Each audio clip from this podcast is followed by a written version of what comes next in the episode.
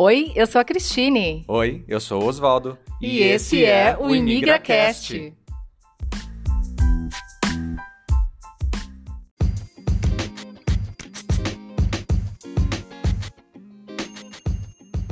O episódio de hoje nos leva até o ano 16 a.C., com a edificação da cidade que receberia o nome de Bracara Augusta, nome em homenagem ao imperador romano César Augusto. De lá para cá, muita coisa aconteceu. Ela pertenceu aos romanos, aos reinos ibéricos e até aos mouros. Sofreu diversas destruições sangrentas e só no século XI que a cidade foi reorganizada e recebe o nome de Braga, a mais antiga cidade portuguesa. Hoje, Braga, o coração do Minho, é uma cidade jovem, cheia de festas, muito verde e que recebe a maior comunidade de brasileiros imigrantes em Portugal, estimando ser a casa de 30 mil brasileiros em 2020. E é com uma dessas brasileiras, de personalidade marcante, que vamos falar. Paulista, criada em BH, apaixonada por publicidade, não perdeu a oportunidade de trabalhar em Brasília, que aliás foi lá que a Fernanda se apaixonou pelo Fernando e tiveram a Maria Fernanda. Atrás do sonho de terem uma experiência fora do Brasil, a família embarca rumo a Portugal.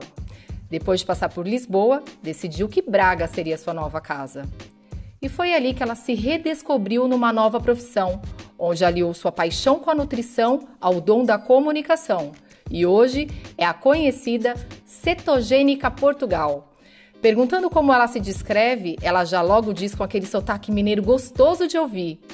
Taurina com ascendente escorpião, lua em Sagitário, além de Plutão na casa 1.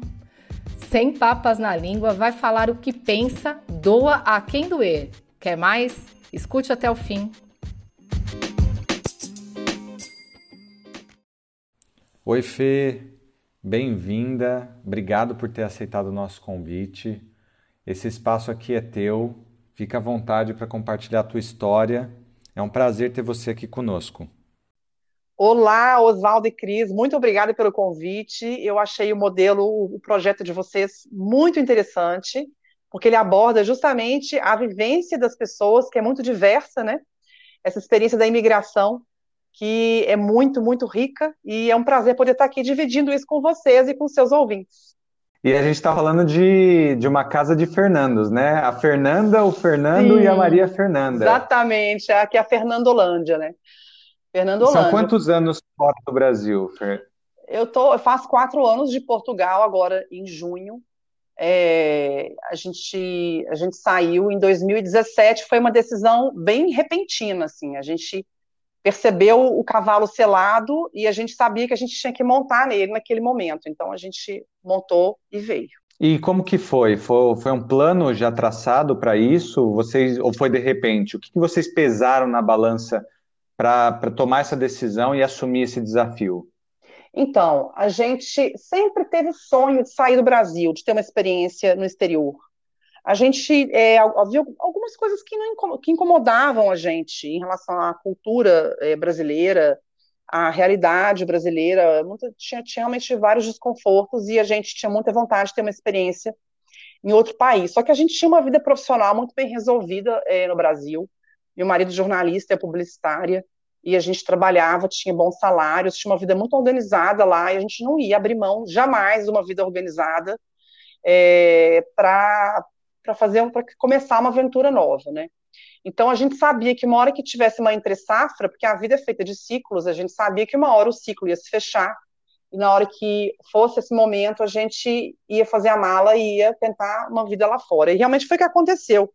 É, no me, não exatamente no mesmo ano, mas na mesma época, eu, eu tive um burnout em agência, o que é bem comum, assim, em publicidade, as pessoas, elas é, ficam durante muitos anos, chega um dado momento, elas saem e vão montar uma brigadeiria, trabalhar com turismo rural, porque as pessoas não aguentam trabalhar em agência de publicidade pela vida inteira, assim, é muito estressante, sabe? E eu saí e não queria mais voltar e fiquei no Brasil, fui ser síndica do meu prédio, fiquei sendo síndica, aliás, que foi um, foi, eu fiz uma revolução no prédio que eu morava, eu fiz tudo que não fizeram nos últimos 20 anos do prédio, você não faz ideia.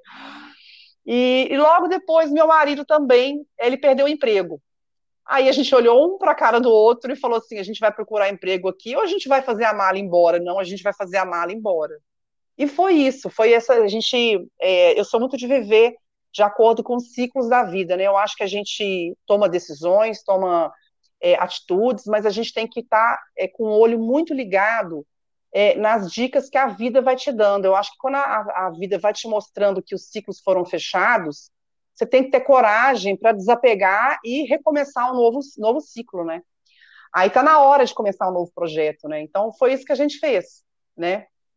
Então a gente veio, claro que a gente tinha uma segurança financeira de ter uma aposentadoria do meu marido, não era nada exorbitante, não era nada tão elevado, mas era algo que a gente conseguiria se manter com uma vida simples em Portugal. Então a gente falou, a gente pesquisou, na verdade, vários países, né? A gente foi atrás é, da Austrália, do Canadá, é, a gente foi realmente, é, eu tenho ascendência alemã, italiana, a gente foi atrás da legislação de imigração desses países para ver se tinha alguma facilidade e a gente queria vir de forma legal, isso para a gente era condição número um, eu jamais viria se não fosse de uma forma legal, né, dentro de alguma legislação que, que pudesse é, abrir portas para a gente é, de maneira burocrática, né, que a gente pudesse estar aqui de forma legal. Então, dentro, dentre as opções que a gente pesquisou, realmente Portugal se encaixou perfeitamente em relação a custo de vida, né, eu acho que muita gente se encaixa nessa realidade de ter pesquisado e ter vindo para Portugal por causa disso, porque as pessoas, a maioria, não quer vir de forma ilegal, né?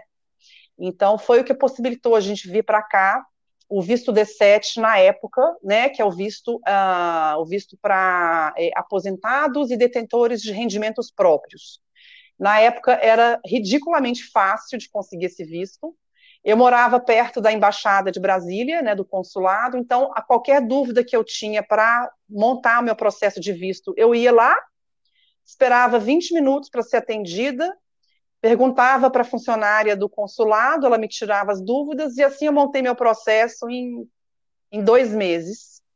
E em quatro meses a gente estava com visto nas mãos e a gente vendeu tudo, se encheu de coragem e veio.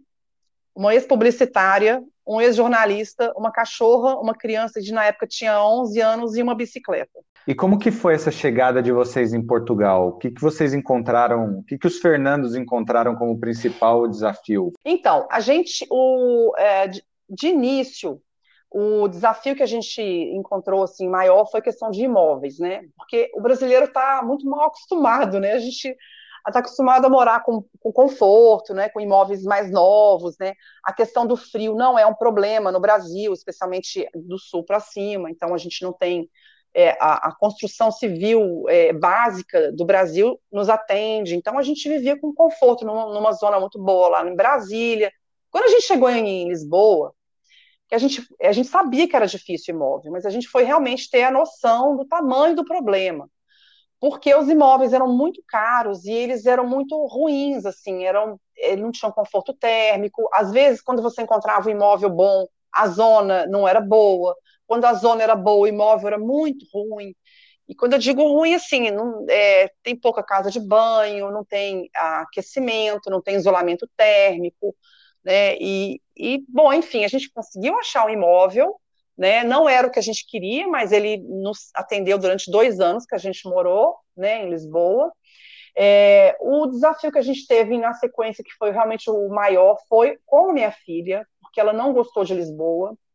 Ela, ela foi muito bem recebida na escola dela, graças a Deus. Mas é, ela, as, as, crianças, as colegas, é, os colegas dela não moravam ali na, na zona, moravam muito fora longe, né? Então a gente não tinha convivência com essas crianças, ela convivia muito pouco com essas crianças, então ela ficou muito isolada. E ela estava numa fase de muita socialização no Brasil. Então ela se sentiu isolada da noite para o dia, foi, ela ficou bem chateada, bem triste, assim, é, ela ficou meio depressiva, assim, a gente teve um trabalhinho para reerguer, mas ela tem muitos recursos internos, ela conseguiu, a gente, ela fez terapia, ela ficou bem depois, né? Mas ela não gostou de Lisboa. Ela, o sonho dela era sair de lá. Ela não, não gostou de lá. Nada para ela funcionou em Lisboa, sabe? Então foi um dos principais motivos que fez a gente repensar a cidade. A questão de Lisboa, que foi o, o segundo desafio, foi quando a gente foi procurar um imóvel para comprar, porque a gente veio para Portugal para ter casa própria, para fazer a vida aqui. E quando a gente foi comprar, a gente teve ideia que a gente não poderia mais continuar em Lisboa, porque para a gente morar numa zona mais central, como a gente queria, digo, no conselho, que é a cidade de Lisboa, né? Porque a gente tem um distrito, que é o estado, né? Para quem está no Brasil, às vezes não está familiarizado com esses termos, né? A gente tem um distrito, que é o estado, e a gente tem o conselho, que é a cidade. A gente queria morar na cidade de Lisboa.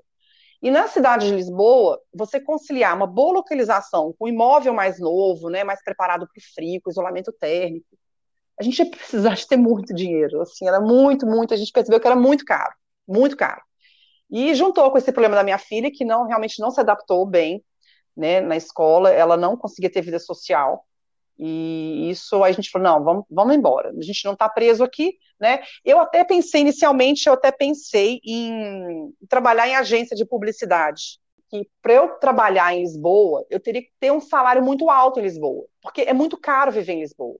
Então, eu nem cheguei a procurar trabalho em agência de publicidade, apesar que eu estava assim, esgotada, saí do Brasil, não queria nem ouvir falar, né, mesmo na área, já tinha dado para mim minha cota.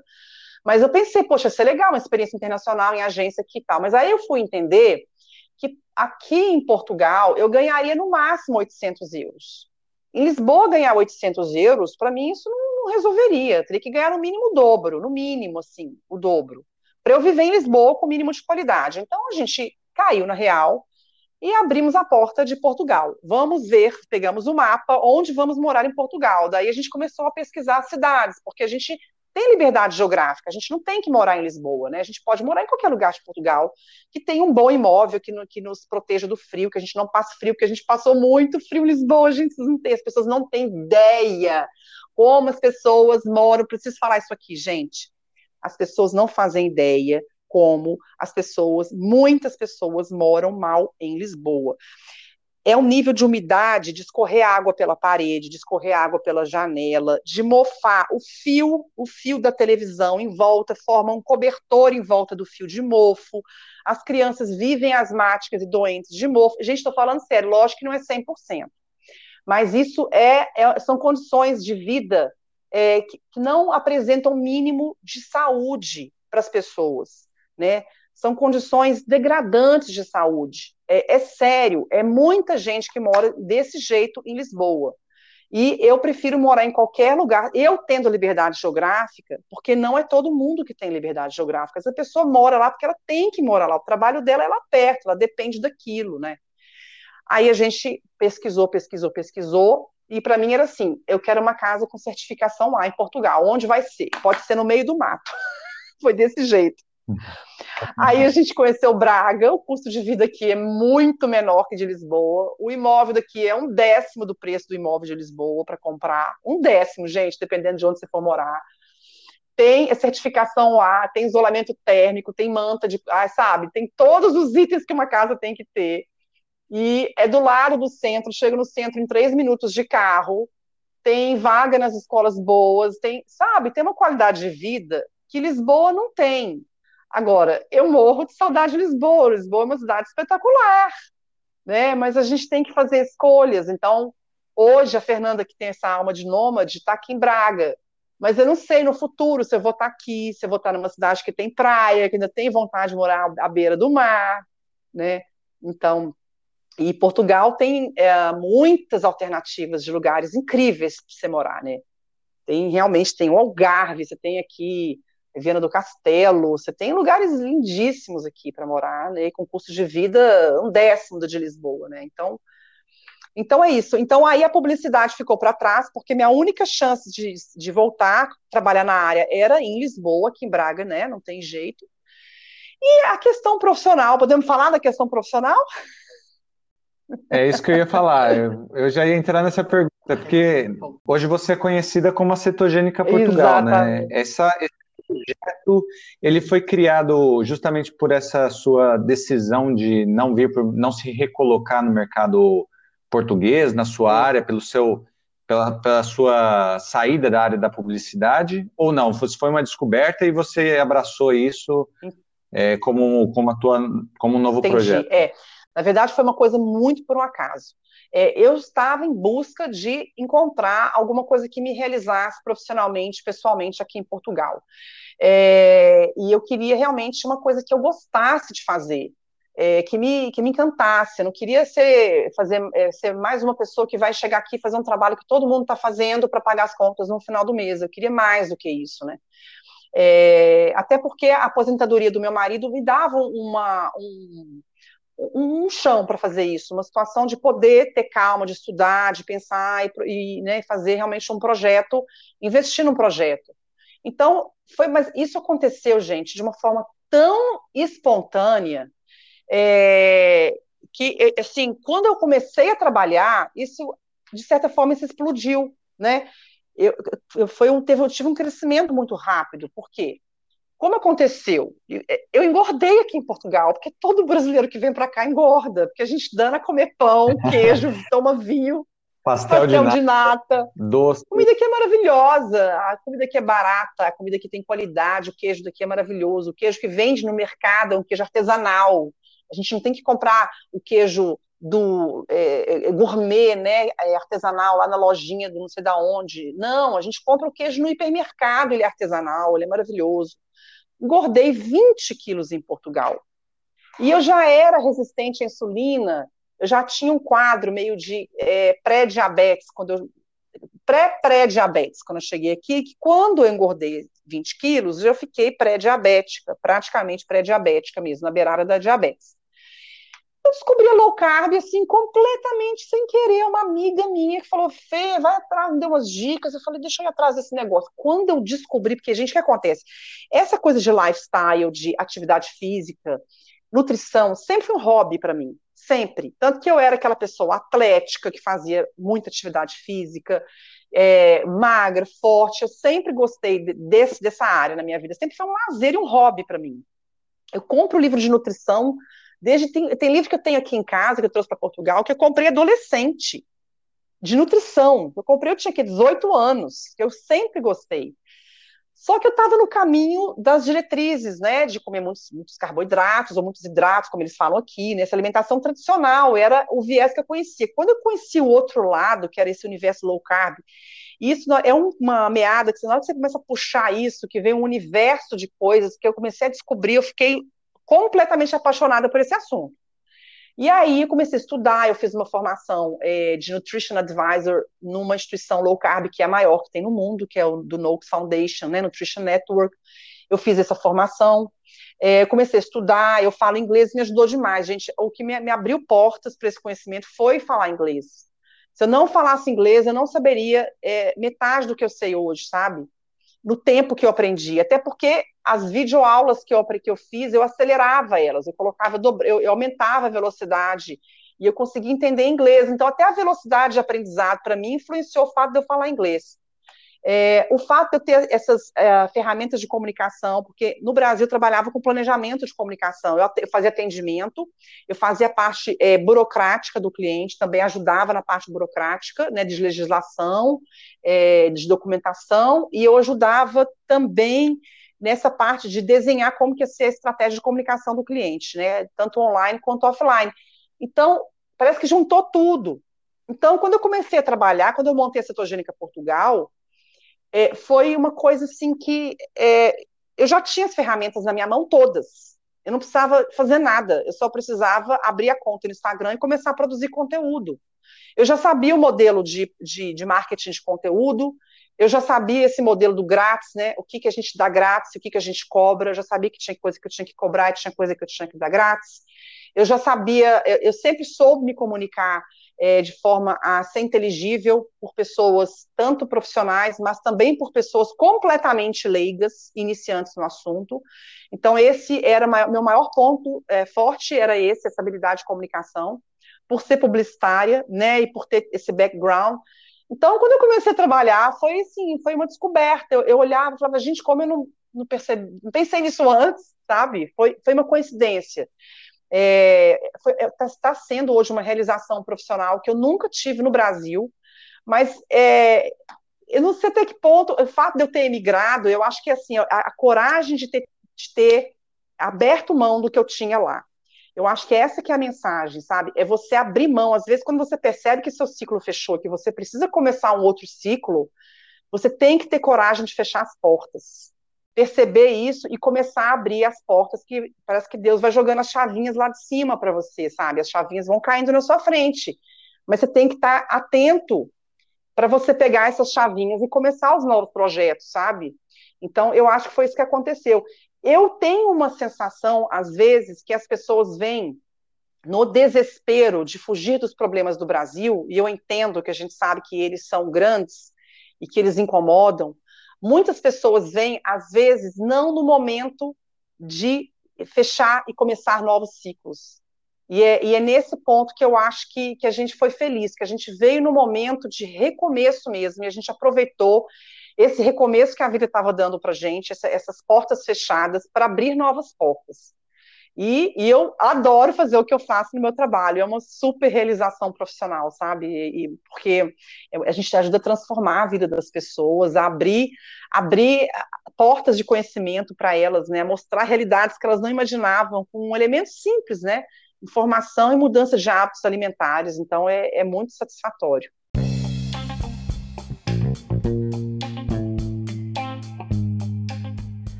Quantos imigrantes você conhece que tiveram que reinventar suas profissões morando fora?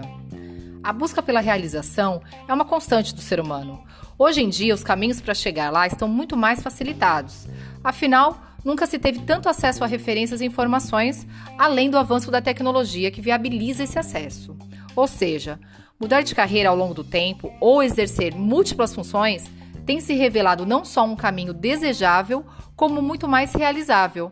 E quando falo sobre carreira e futuro, mesmo com toda a tecnologia disponível, eu dou uns passos para trás e te convido a fazer alguns questionamentos. Seu trabalho fez e faz parte do seu projeto de vida? É a sua autenticidade, sua paixão e a sua consistência que fazem as coisas acontecerem na vida particular e na sociedade. É gerar primeiro no seu coração, se dedicar ao seu projeto de vida e entender o motivo de estar ali, vivenciando cada desafio. E antes que você pense que pode ser tarde, vale lembrar que o chegar lá é diferente para cada um e muda dentro de nós ao longo do tempo. A imigração faz muita gente refletir sobre as suas prioridades e tomar novas decisões, especialmente sobre carreira e oportunidade de trabalho. Recomeçar nem sempre é fácil, mas é recompensador. Fê, agora eu queria voltar no ponto em que a gente falou sobre a sua mudança de Lisboa para Braga. E a gente queria saber o que, que você tem de pontos positivos e negativos para compartilhar com a gente. E aproveitar para falar sobre a comida, se você tem alguma dificuldade de adaptação da sua dieta em Portugal por conta da alimentação portuguesa. Bom, Lisboa é uma, eu acho que é uma cidade fantástica para quem vai assim, de casal, sem filhos e tem uma renda que consiga, consiga ter uma, é, uma casa bem localizada e consiga viver o que a cidade tem para oferecer. A cidade tem eventos, não agora que a gente está na pandemia, mas Lisboa tem eventos, tem concertos, tem coisas incríveis para você fazer em Lisboa, né? Agora, não é uma cidade para você ficar lá com criança, você não vai nem conseguir ir nos eventos, você tem que ficar com a criança à noite em casa, você não tem rede de apoio, né? Importante as pessoas entenderem isso. Você vem para Portugal, você não tem rede de apoio. Então, se você tem criança, é uma situação. Aí, eu estou em Braga porque eu tenho uma filha. Se eu não tivesse a Maria Fernanda, talvez eu não estivesse em Braga, talvez eu estivesse no Algarve, ou num lugar que eu estivesse na praia, ou estivesse lá em Lisboa, morando no Chiado, sabe? Eu adoro aquele, aquela região histórica, a zona histórica de Lisboa, eu amo aquilo lá. Mas pela minha filha, eu preciso de ter umas escolas excelentes, no raio, assim, pertinho, que, que a gente vai em minutos para a escola. Eu preciso ter uma excelente universidade, eu preciso ter um custo de vida baixo, eu preciso ter uma casa com conforto térmico para minha filha ter saúde, não ficar vivendo no meio do mofo, né? No meio da umidade. Então, eu preciso ter qualidade de vida para minha filha, uma estrutura que em Lisboa é impossível ter. Então, família para mim é fora de Lisboa, tanto que na escola que, que minha filha estudava em Lisboa, ninguém morava mais no conselho, todo mundo morava na periferia atrás de ter uma casa boa, né? Só que aí você tem um custo de morar na periferia. Todo mundo tem que ter carro, o transporte público já é caríssimo, às vezes o transporte público muitas vezes não, não resolve, né? Às vezes é mais barato você ter um carrinho e usar o carro do que o transporte público, para quem mora na periferia de Lisboa. Então. Você pode esclarecer para a gente o que, que é morar na periferia para as pessoas? Porque eu acho que ela. É só para elas terem na cabeça o que é a periferia é. portuguesa com, com a diferença no Brasil. Por exemplo, você tem Amadora, né, para quem vai procurar no Google Maps depois. É uma cidade pertinho de Lisboa, realmente, de carro. Se você for às três horas da tarde de Amadora para o centro de, de, Lisboa, você tem aquelas vias rápidas, né, que são autoestradas que interligam tudo, realmente tem muito, muita estrutura de malha viária em Lisboa. Só que você vai pegar um trânsito igual ao trânsito de São Paulo. Se você for andar na hora do rush, né, aqui chama a hora de ponta, né, a hora, da, hora de ponta. Então você vai pegar um trânsito horrível se você for na hora de ponta, aquele horário que sai da escola, aquele horário de manhã cedinho para ir para a escola. Então, é, mas assim, o problema maior é o trânsito, né? São cidades que a gente em Brasília chamaria de cidades satélites, que elas dependem de Lisboa para viver, né? Então todo mundo trabalha em Lisboa, então você tem essa coisa de esse transporte todo dia de voltar para ganhar a vida em Lisboa e voltar para para a periferia, né? Muito, as escolas públicas da periferia não têm a mesma qualidade que tem do, do, do, Conselho de Lisboa, então todo mundo quer colocar o filho lá na escola do centro de Lisboa e fica naquela confusão de manhã de andar super longe para levar o filho na, na escola lá de Lisboa, que a escola é melhor. Então, você não tem, às vezes, boas escolas, você não tem emprego, mas você tem a casa, uma casa muito mais barata na periferia de Lisboa, para comprar, né, gente? Para alugar já não está não tá mais barato nada está barato para alugar em Lisboa, para arrendar. Então, é, fica mais viável, né? Mas você não tem o charme, né? As fotos que a gente vê de Portugal, de Lisboa, são da, do Conselho de Lisboa. As fotos instagramáveis são do Chiado, são né, de, de Lisboa, cidade, Conselho de Lisboa. Então, é essa questão que eu acho muito complexa. A impressão para mim de morar em Lisboa com filho é, são os problemas parecidos com quem morava em São Paulo, em Rio, em qualquer grande cidade do Brasil. Então, optar por morar com a família em Lisboa hoje é você não, não ter grandes mudanças em relação a grandes cidades do, do Brasil. É claro que você tem segurança, né? Isso a gente, a gente sabe que a segurança pública aqui é bem né, tranquilo. Estou dizendo de essa logística do dia a dia e custo, você vai somando custos, né? Somando custos de transporte e, e tudo. Então, eu acho que não vale a pena. Eu só moraria lá, só aconselho a morar em Lisboa, ou quem tem filhos adolescentes que já e, e, tem condição financeira de morar central, que o filho possa pegar transporte público, ir para a faculdade, né? Agora, com criança, a coisa é bem diferente. Aí, Braga, cidades menores, oferecem uma qualidade de vida incomparável com Lisboa. Aí, bom, você perguntou de é, de comida. Bom, a gente, Portugal tem as duas esferas. Tanto você pode se afundar no carboidrato, como eu fiz nos, nos primeiros dois anos aqui, que eu engordei 20 quilos. o pão daqui é maravilhoso, o pão de Portugal é delicioso. Eu nunca entendo quem manda trazer comida para quem vem do Brasil, manda trazer chocolate, não sei o que lá. Eu não sinto falta da comida do Brasil, eu sinto falta do mamão papaya sabe? Da manga do Brasil, de algumas frutas, mas a comida daqui, eu adoro a comida daqui. Acho o pão daqui maravilhoso. Eu quero uma comidinha brasileira, eu faço na minha cozinha. Mas aqui também atende muito a quem faz é, low carb, no sentido que, ainda mais aqui no norte, a gente tem uma, uma culinária muito voltada para a carne mesmo, a proteína animal e para vegetais. Então, facilmente você vai no restaurante, tem lá os grelos, tem uma carne maravilhosa e tem as batatas, né? É uma alimentação pale, paleolítica mesmo, né? Bem paleo. Então, quem quer fazer low carb dispensa batata aí, tá tudo certo. E olha, eu queria perguntar para você sobre, sobre a, você utiliza a saúde pública ah, e a escola pública tá. para sua filha, para vocês. Qual é a sua avaliação sobre o sistema público, sobre tá. os órgãos é, públicos em Portugal? A escola pública eu acho muito boa, eu acho aqui em Braga muito melhor do que em Lisboa, porque os professores têm uma, uma qualidade de vida então, os professores aqui em Braga não precisam faltar tanto como faltam em Lisboa. É super comum essa falta de, de professor, ele falta a aula, né? A criança vai para a escola e não tem a aula. É uma coisa que incomoda muito na escola pública em Lisboa. Aqui em Braga já já não acontece tanto. É, a, até a comida da, da cantina aqui do restaurante, a minha filha adora a comida da escola, então a gente percebe que tem qualidade, né? nas pequenas coisas a gente percebe uma qualidade, que é o mesmo serviço público né? Minha filha também tem escola pública aqui, estava em escola pública aí, lá em Lisboa, mas eu acho que em Braga bem melhor, bem melhor mesmo. O ambiente da escola é mais amigável, a receptividade dela com as, os colegas foi até mais amigável, é, então a, aqui eu acho bem superior. Questão de saúde pública, é, é, eu acho saúde pública que foi uma decepção, muito mesmo. Eu vejo que a saúde pública, para quem precisa de urgências, né? Ou então, eu, por exemplo, teve uma conhecida que quebrou o braço, foi atropelada de bicicleta, quebrou o braço, nossa, foi super bem atendida, né? Foi levada para o hospital e fizeram uma cirurgia nela. Foi primeiro mundo mesmo, muito bom. Mas quem precisa fazer uma medicina preventiva, fazer exames com frequência, né? Igual tem tireoidite de Hashimoto, tem que fazer análises da minha tireoide, exames de sangue três vezes por ano, pelo menos. É, eu nunca consegui ser encaminhada para um endocrinologista aqui em Portugal. Então, eu estou aqui há quase quatro anos, nunca me, me encaminharam para um endocrinologista. Né? Eu não consegui. Eu sempre fui atendida endócrino particular, eu tive plano de saúde no começo, depois eu migrei para um seguro de saúde, que é diferente, né, o plano do seguro. O seguro é mais abrangente e a coparticipação na hora de fazer análise é muito menor.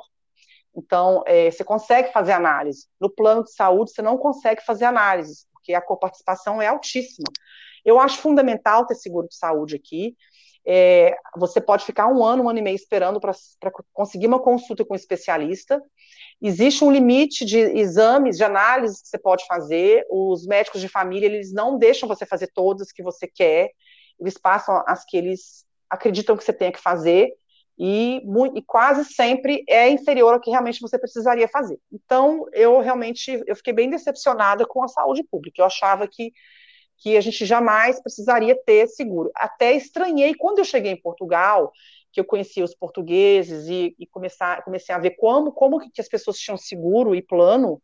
Eu não entendi, nossa, mas por que, que vocês têm seguro, gente? Vocês têm, vocês têm um serviço de saúde. Eu nunca entendi. Né? E agora que eu entendo por que, que eles têm seguro de saúde, porque é realmente necessário, né? Não é todo mundo que pode esperar um ano para ser atendido, né? Ou seis meses para levar o resultado do exame de sangue para o médico ver o resultado do exame seis meses depois, né? Já já está na hora de fazer outro, né? Então. E você sente falta do Brasil? É, você pensa um dia em voltar? E do que, que você sente falta Olha, eu mais do Brasil? do Brasil, da minha família. Isso, é, isso é realmente as pessoas têm que pensar muito, gente, porque quando eu morava em, no Brasil, eu já morava sem a minha família. Né? Minha família morava uma parte em Belo Horizonte, uma parte em Curitiba, uma parte em São Paulo.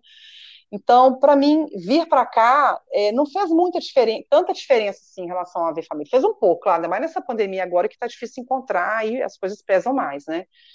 Mas não mudou muito a minha vida em, em termos de convivência com família. Mas eu sinto falta, né, de poder encontrar com a minha família. Eu sinto muita falta. Agora, do país, eu sinto falta um pouco das praias, mas mesmo assim, a gente tem um Algarve aqui, que é maravilhoso, né? Eu, eu acho que não é nem as praias, a gente acha que mais é, são, é o clima é o clima do Brasil que a gente sente falta, porque eu, morava em Brasília, a gente tinha três semanas de, de, nem frio, né? Era um ventinho assim que a gente fala, achava que era frio. Nunca foi frio, né? né? Nunca foi frio, Nunca mas foi eu, frio. eu, sinto falta do clima. É, assim, de usar camisetinha, chinelinho, é, quase que a maior parte do tempo, roupinha, camiseta, né? Mesmo no trabalho, a gente usava umas camisetas assim de, de seda, assim, levinha, né? Uma roupa leve, fácil de vestir. Mas, gente, é, eu não penso em voltar para o Brasil, não. Eu, eu penso, talvez, eu não sei onde eu vou morar no futuro, se eu vou ficar aqui em Braga para sempre, se eu vou morar no Algarve, se eu vou morar na Espanha, eu não sei, eu não sei como é que vai ser meu futuro. Eu não penso em voltar, eu não sinto falta nenhuma de voltar para o Brasil. Eu, eu, eu, eu me sinto bem feliz de ter entrado nessa empreitada de, de ir embora. O primeiro ano foi muito difícil, gente. O primeiro ano é sofrido a gente vive um luto mesmo, de abrir mão, de, assim, um luto de pensar, não é só o que você deixou para trás. São coisas que o tempo passou e elas não voltam. Mesmo se a pessoa voltar, são coisas que não voltam mais. Então, esse luto que eu vivi de ter deixado para trás uma vida que não ia voltar, mesmo se eu voltasse para o Brasil, sabe? Então, isso é que é difícil. Eu sofri isso uns oito meses, um ano, e eu sabia que eu devia aguentar, porque uma hora isso ia passar e eu ia ficar bem, e, e realmente foi a melhor coisa que eu fiz, ter tido paciência para esperar esse funil aí do primeiro ano, sabe? Não pensa em voltar, não. E o que mudou na Fernanda Gente, nesse processo? Gente, a Fernanda mudou demais, meu Deus do céu. Então, eu sou neta de italiano com alemão, né? Eu, eu vejo hoje que eu sempre tive uma coisa dentro de mim, essa coisa da cultura europeia, de viver com pouco, né? Por exemplo, eu nunca fui aquela pessoa de ir em salão no Brasil, salão de beleza, fazer sobrancelha, depilar, nunca fui. Eu sempre fui a pessoa de fazer tudo em casa, tudo, porque minha mãe me criou assim, minha mãe é, é filha de italiano. Então, essa cultura europeia, ela está mais viva do que nunca aqui na Fernanda, que mora em Portugal, sabe? Isso está me ajudando a economizar. Porque hoje essa, essa bagagem dos meus antepassados, de ter vivido na guerra, de ter passado por coisas difíceis, né? Quando a gente vive uma pandemia, e essas situações difíceis que eu passei, parece que a gente resgata esse, esse código genético aí de viver com pouco, de dar valor para as coisas certas. Então, no Brasil, facilmente você acaba comprando uma bolsa cara, você acaba comprando um monte de par de sapato, você acaba torrando o seu dinheiro com restaurante, né? Então, isso no Brasil é muito fácil você fazer, porque você acaba indo naquele efeito manada, né? Você acaba se comportando conforme o ambiente que você está. Né? Você mimetiza ali o ambiente que você está. E quando você vem para cá, eu, eu me encontrei com, com a minha com meus valores mais é, internos, entende? De, de economizar, de não gastar dinheiro com besteira, de gastar dinheiro com informação. Então, hoje eu gasto muito dinheiro com livro, com curso, com seminário, sabe? E eu tô com um tênis aqui que tá furado, cara. Eu preciso comprar um tênis, tá uma vergonha, porque tô com vergonha do meu tênis, entende? Então, você passa a ter orgulho de ter um tênis furado, mas de ter, ó, de ter intelectual, de ter desenvolvimento intelectual, de ter bagagem cultural. Então, isso é uma coisa que eu já tinha, mas é que agora ficou mais exacerbado. Porque agora eu estou num ambiente que proporciona isso, que outras pessoas também comungam com esses valores de, de, de sabe, de cultura, conhecimento, em detrimento de coisas materiais. Que às vezes no Brasil a gente peca muito por isso, né? Então essa foi uma transformação muito grande mesmo, que eu, que eu sinto que eu passei, e não só eu, todos aqui em casa, até a minha filha. Aqui agora ninguém mais quer gastar dinheiro com roupa, ninguém dá mais importância para isso, ninguém tá nem aí mais para isso. Minha filha tem uma calça jeans, e dois pares, três pares de tênis que ela usa, assim, o, o armário dela, a parte de sapato é minúsculo, sabe? E é uma calça jeans, lava no final de semana, segunda bota a mesma calça jeans. Então, e assim a gente está todo mundo feliz. Mas eu moro numa ótima casa que tem aquecimento e a gente gasta dinheiro com um ótimo seguro de saúde, então a gente gasta dinheiro com o que realmente é importante. E eu acho que é isso que esse valor a gente tem isso aqui é, um, é um mindset europeu, isso, sabe? E você, qual é a sua frase para quem deseja migrar? Minha frase é busque dentro de si se você está no momento de emigrar.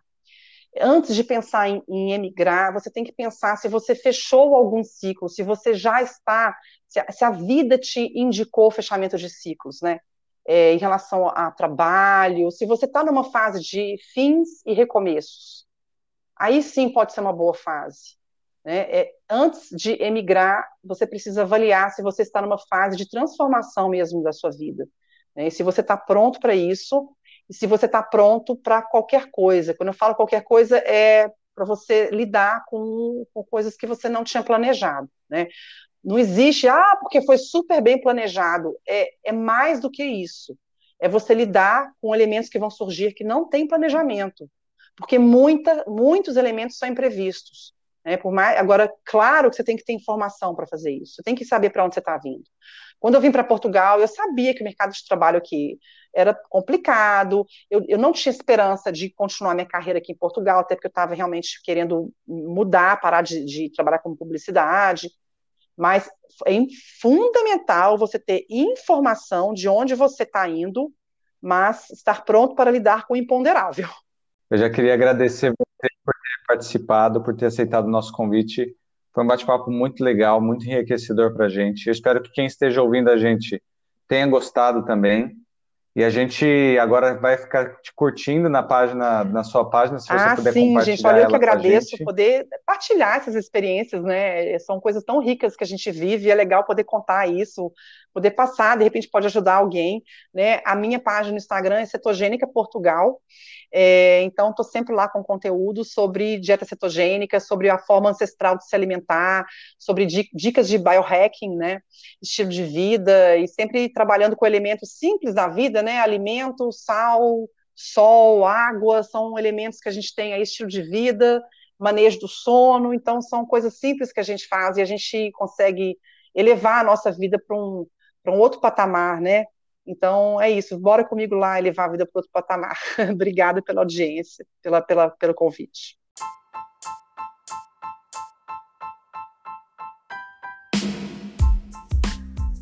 E aí, gostou do episódio? Ah, eu adorei. E com a Fernanda você viu que é papo reto, né? Já tô pensando em virar cetogênica. E quando a gente for para Itália? É, vamos esperar mais um pouquinho. Olha, mas como eu costumo dizer, essa partilha é uma doação, né? Quem partilha a história com a gente acaba deixando um pouquinho de si. E se você quiser partilhar a sua história de imigração com a gente, nos envie uma mensagem lá no Instagram, ImigraCastPodcast, que você é muito bem-vindo. Então até o próximo episódio. Até lá!